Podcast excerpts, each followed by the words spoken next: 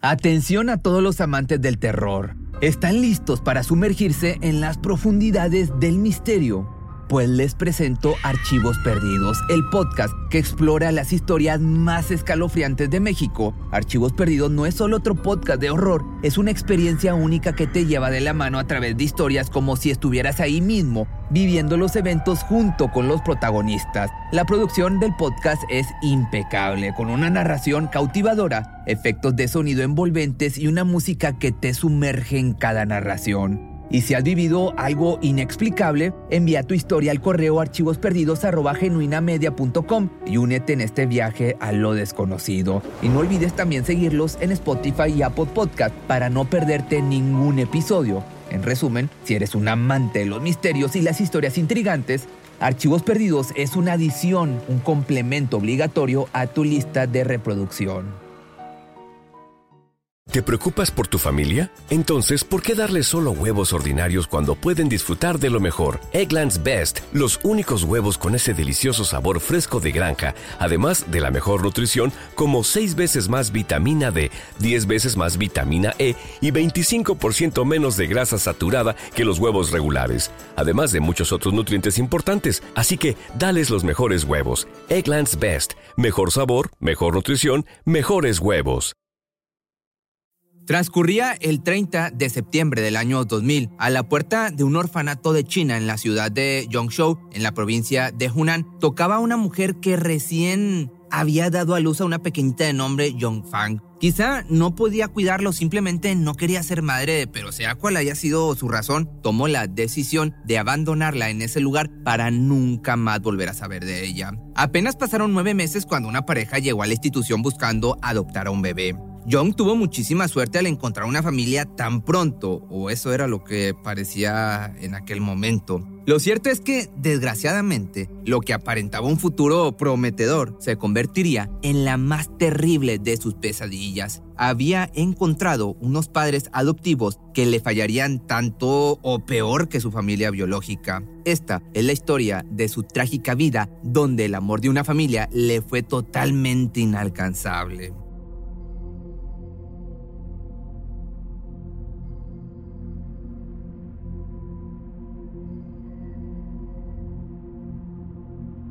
Los padres adoptivos. Pero comencemos desde el principio describiendo la vida de los padres adoptivos antes de convertirse en la peor versión de sí mismos. Rosario Porto nació el 11 de julio de 1969. Era hija de María del Socorro Ortega Romero y Francisco Portomella. Ella, una catedrática de Historia del Arte, y él, exitoso abogado que había ejercido como cónsul honorífico de Francia durante varias décadas. Rosario tuvo la oportunidad de acudir a los mejores colegios de Gran Bretaña, complementando sus estudios en España en la Universidad de Santiago de Compostela, donde se recibió como abogada.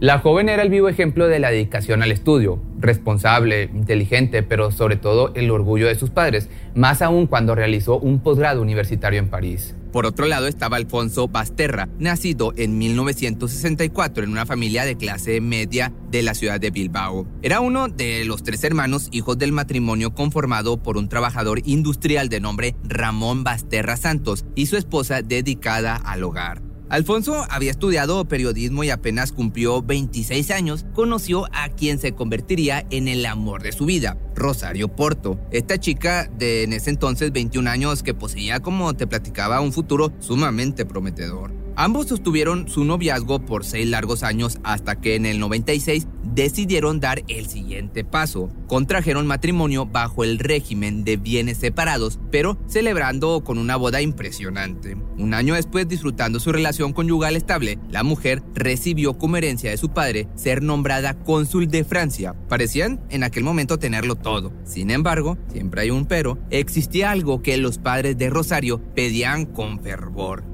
convertirse en abuelos, pues habían transcurrido dos años después de la boda y la pareja no lograba concebir. Fue así como de pronto surgió la idea de la adopción. El joven matrimonio lo pensó algunos meses hasta que dijeron que sí a la idea de finalmente convertirse en padres. Tan rápido lo decidieron, iniciaron el proceso para adoptar en el exterior. Una vez finalizado el trámite solo quedaba esperar. Tuvieron que pasar aproximadamente dos años para recibir esa llamada en la que les comunicaran que su hija estaba lista para ir a casa. Cuando sucedió, pues en aquel momento no podían creerlo. Debían viajar a China a buscar a su bebé de tan solo nueve meses de edad. Se trataba de la pequeña Fang. Ilusionados y deseosos de convertirse en padres ejemplares, los Basterra Porto fueron por ella con los brazos abiertos, y así de la nada la bebé abandonada por su familia biológica pasaba a convertirse en una heredera con el estilo de vida de la clase alta española. Le esperaba solo lo mejor, buenos colegios, viajes, vacaciones y en especial tanto amor como quisiera. Era una niña de ojos rasgados, deseada, querida y esperada con mucha emoción. Su nombre de ahora en adelante sería Asunta. Este acto de amor no pasó desapercibido ante los medios de comunicación, ya que el matrimonio había sido el primero en Galicia en adoptar una bebé procedente de China.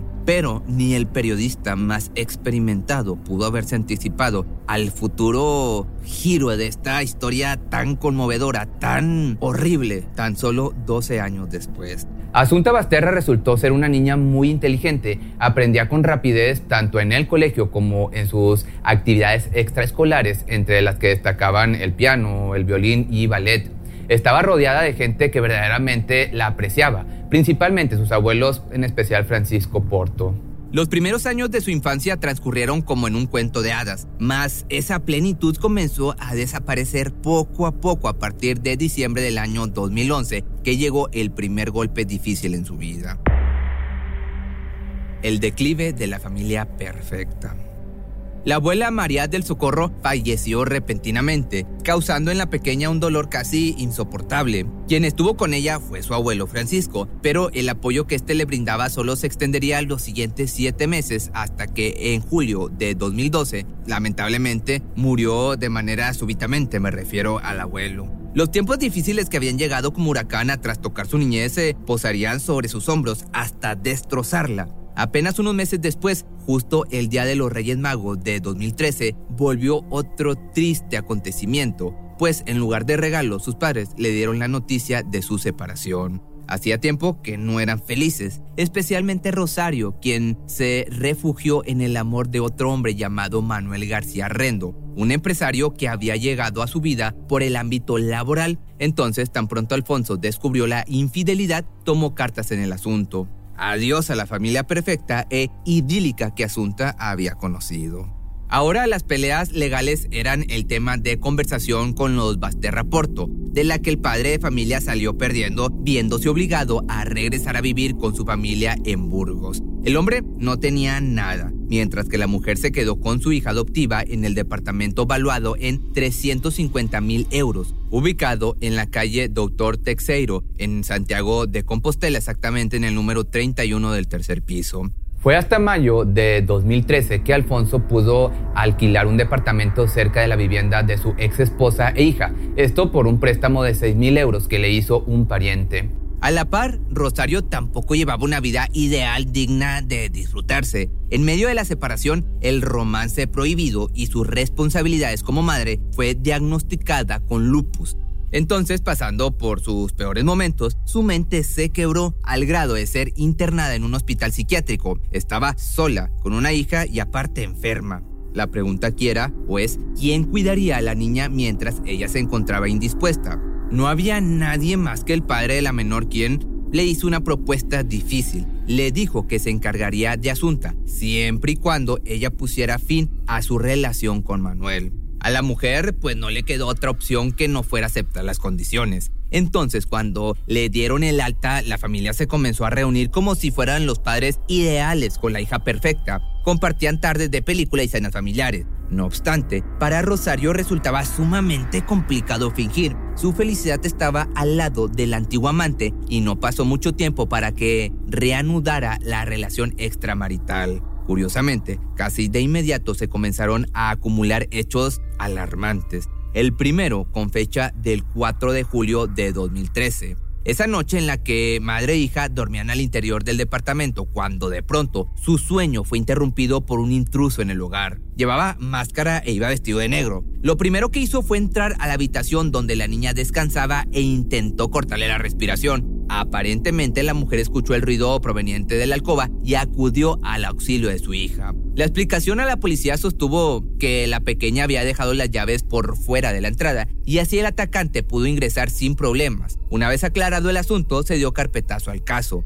Asunta por el otro lado se había salvado quizá de morir en manos de un extraño. Pero tal situación no causó alegría a sus padres, ya que después del incidente, tanto Alfonso como Rosario inauguraron lo que sería una serie de compras de lorazepam en grandes cantidades, cuyo destino sería la misma hija que con tanta ilusión habían adoptado hacia 12 años atrás. Dormir para no molestar. El 9 de julio fue la primera vez que una maestra se percató del estado de somnolencia de la alumna. Parecía como sonámbula, pero quizás se trataba de un caso aislado por no haber descansado bien. Una semana más tarde, la menor se fue de vacaciones a Porto Novo con una familia muy cercana a los Basterra Porto, y al regresar, sus padres la esperarían con una dotación de somníferos antes que con abrazos de bienvenida. Así transcurrió todo el mes de julio, llegando a adquirir hasta un total de 125 comprimidos. Para el 22 de julio, la situación escala en nivel de gravedad dejando al aire las primeras alarmas en el colegio. Su profesora la vio nuevamente en estado letárgico. Le preguntó qué te ocurre, a lo que la niña le contestó que sus padres la engañaban e hizo alusión a unos polvos blancos que la hacían dormir durante días. Acto seguido la escuela se comunicó con los padres de la menor, pero estos comentaron que se encontraba bajo un tratamiento por alergia, lo cual evidentemente era mentira. Quizá para disipar las sospechas, enviaron a la pequeña de vacaciones por un periodo curiosamente largo, del 31 de julio al 22 de agosto en Vilanova de Arousa con su madrina y posteriormente del 28 de agosto al 10 de septiembre con la mujer que la había cuidado desde pequeña. A su regreso, tanto su madre como su padre se las ingeniaron para adquirir pastillas de lorazepam. Regresa a su estado de somnolencia y no la envían al colegio argumentando que se encuentra enferma. Claramente buscan por todos los medios deshacerse de su presencia, ya sea obligándola a dormir o enviándola lejos de casa. Asunta era considerada un estorbo. Su padre detestaba cuidarla y su madre solo quería pasar el mayor tiempo posible con su amante.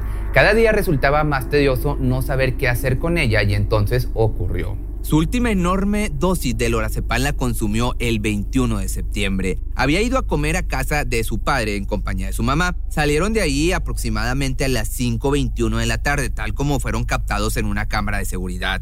Para ese momento, la menor ya llevaba en su sistema 27 pastillas de Orfidal, una dosis letal considerando su complexión. Una hora después se pudo captar a Rosario Porto a bordo de su camioneta con su hija y probablemente también Alfonso oculto en el asiento trasero.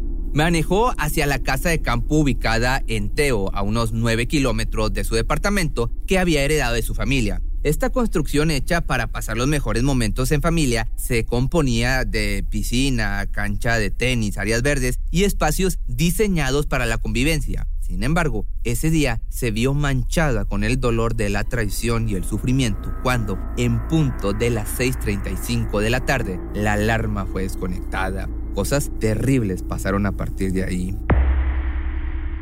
El hallazgo. No se sabe con certeza el proceder de los padres, mas el hallazgo descubierto al siguiente día cerca de la parroquia San Simón de Ons de Cacheiras, en la población de Teo, dejó al descubierto un espantoso hecho. Era el cuerpo de una niña. Inmediatamente quienes lo encontraron llamaron a emergencias y pronto se supo su identidad. Se trataba de Asunta Basterra Porto, el cuerpo, ya sin vida, se ubicaba tan solo 5 kilómetros de la casa de campo antes mencionada que te platicaba. Los primeros sospechosos, evidentemente, eran sus padres. Rápidamente cayeron en ambigüedades y dieron declaraciones muy contradictorias incluso antes de saber que habían encontrado a su hija sin vida. Ellos ya hablaban de ella como si estuviese muerta. Además, las cámaras de seguridad captando su travesía los ubicaban en los lugares más comprometedores a las horas exactas. Entonces, a los pocos días, el 24 de septiembre, Rosario fue detenida, uniéndosele su esposo 24 horas más tarde. Pocas dudas habían sobre su culpabilidad, incluso hasta se puede decir que ninguna. El juicio inmóvil del crimen. Para el 19 de noviembre salió a la luz El secreto del macabro crimen, un trabajo en equipo que cuyo desenlace sería el fallecimiento de una pequeñita de 12 años. Alfonso se encargaría de dotar a su hija de somníferos, mientras que Rosario sería la responsable de cortarle la respiración. Mientras las investigaciones avanzaban, los descubrimientos se tornaban aún más tenebrosos. Fueron 84 testigos y 60 peritos los encargados de desmenuzar los hechos a lo largo de un juicio que comenzó en octubre de 2015 y culminó 23 días después con un veredicto unánime. Culpable condenando a ambos, dejándoles una sentencia de 18 años en prisión, lo cual, seamos honestos, es un tiempo demasiado pequeño. Pero bueno, ningún jurado de igual forma les hubiese dado la libertad sabiendo todo lo que salió a relucir durante el juicio. Mi hija me chupa la vida, me molesta, ya no tengo ganas de encargarme de ella. Fue lo que le dijo Rosario alguna vez a su psiquiatra. Fue lo que una madre se expresó sobre su hija. Entre muchos más comentarios hirientes hacia la pequeñita, sembraron en el jurado una especie de empatía con la pequeña que debía ser protegida por quienes le arrebataron la vida aunado a la lista de pruebas incriminatorias que salieron en lista, como por ejemplo una enorme cantidad de ansiolíticos en el torrente sanguíneo de Asunta, la conveniente desaparición del celular y laptop de Alfonso, que cuando reapareció tenía contenido eliminado. Testimonios de profesores que pudieron ver en asunto un estado de letargo y la confesión de los polvos blancos que sus padres le daban para dormirla. Estos que te platicaba que dijo la niña. Aparte, la extraña desaparición de las alfombras del Mercedes-Benz de Rosario, en las que se cree pudieron haber trasladado el cuerpo y quedado manchas de fluido de la pequeñita. De igual forma, cuerdas atadas en el cuerpo de la menor muy parecidas a unas que se encontraron en la casa de campo y dos pañuelos con rastros biológicos de madre e hija, presuntamente utilizados durante la asfixia. Pero esto no es todo, hay otras hipótesis. Diversas teorías comenzaron a formarse alrededor del caso, incluyendo el ámbito económico. Convenientemente los abuelos de la víctima habían fallecido súbitamente con tan solo seis meses de diferencia uno del otro. ¿Hubo acaso herencias con urgencia de cobrar? Es la pregunta del millón. Por otro lado, y para darle otro tinte de oscuridad a la historia, estaba el descubrimiento de unas fotografías en el iPhone 4 de Alfonso, las cuales había eliminado pero pudieron ser rescatadas de la nube. En estas se podía ver a la niña de 12 años, algo somnolienta, maquillada y posando con un disfraz algo inadecuado para su edad. Sin duda, esto dejaba el campo del abuso íntimo totalmente abierto para la investigación, pero fue ignorado pese a conocerse el gusto sobre el material erótico de mujeres asiáticas en el mismo Alfonso. Finalmente, Rosario jamás aceptó ser culpable de lo que le pasó a su hija. Vivió tras las rejas cumpliendo sentencia durante varios años en los que intentó quitarse la vida en más de una ocasión hasta que lo logró cobardemente el 18 de noviembre del año 2020. Murió, perdió la vida a los 51 años. En cuanto al otro implicado, sigue cumpliendo su condena en la cárcel de Texeiro, en La Coruña, encerrado en un módulo de presos peligrosos. Tampoco se ha reconocido culpable y trata de mantener un bajo perfil comportándose de manera adecuada y cumpliendo con sus deberes en prisión espera con ansias, ya falta muy poquito, el 2024, para poder pedir beneficios carcelarios que hasta la fecha se le ha negado. Con respecto a su libertad, podría obtenerla a los 61 años, o sea, en el año del 2031. Sin duda, las dos identidades de la niña, ya sea como John Fang o Asunta, tuvieron la desdicha de caer en las garras de dos familias que poco supieron o nada supieron valorarla. Se fue lamentablemente de este mundo desconociendo el verdadero amor maternal y paternal. Si te gustó este video no olvides seguirme en mi otro canal nuevo que me encuentras como Pepe Misterio Media, donde hacemos reseñas de películas o series, entre otros casos, y este, en este canal comparto narración con un compañero. Cuando el tráfico te sube la presión, nada mejor que una buena canción. Cuando las noticias ocupen tu atención, enfócate en lo que te alegra el corazón. Y cuando te sientas mal, un buen médico te ayuda a sanar.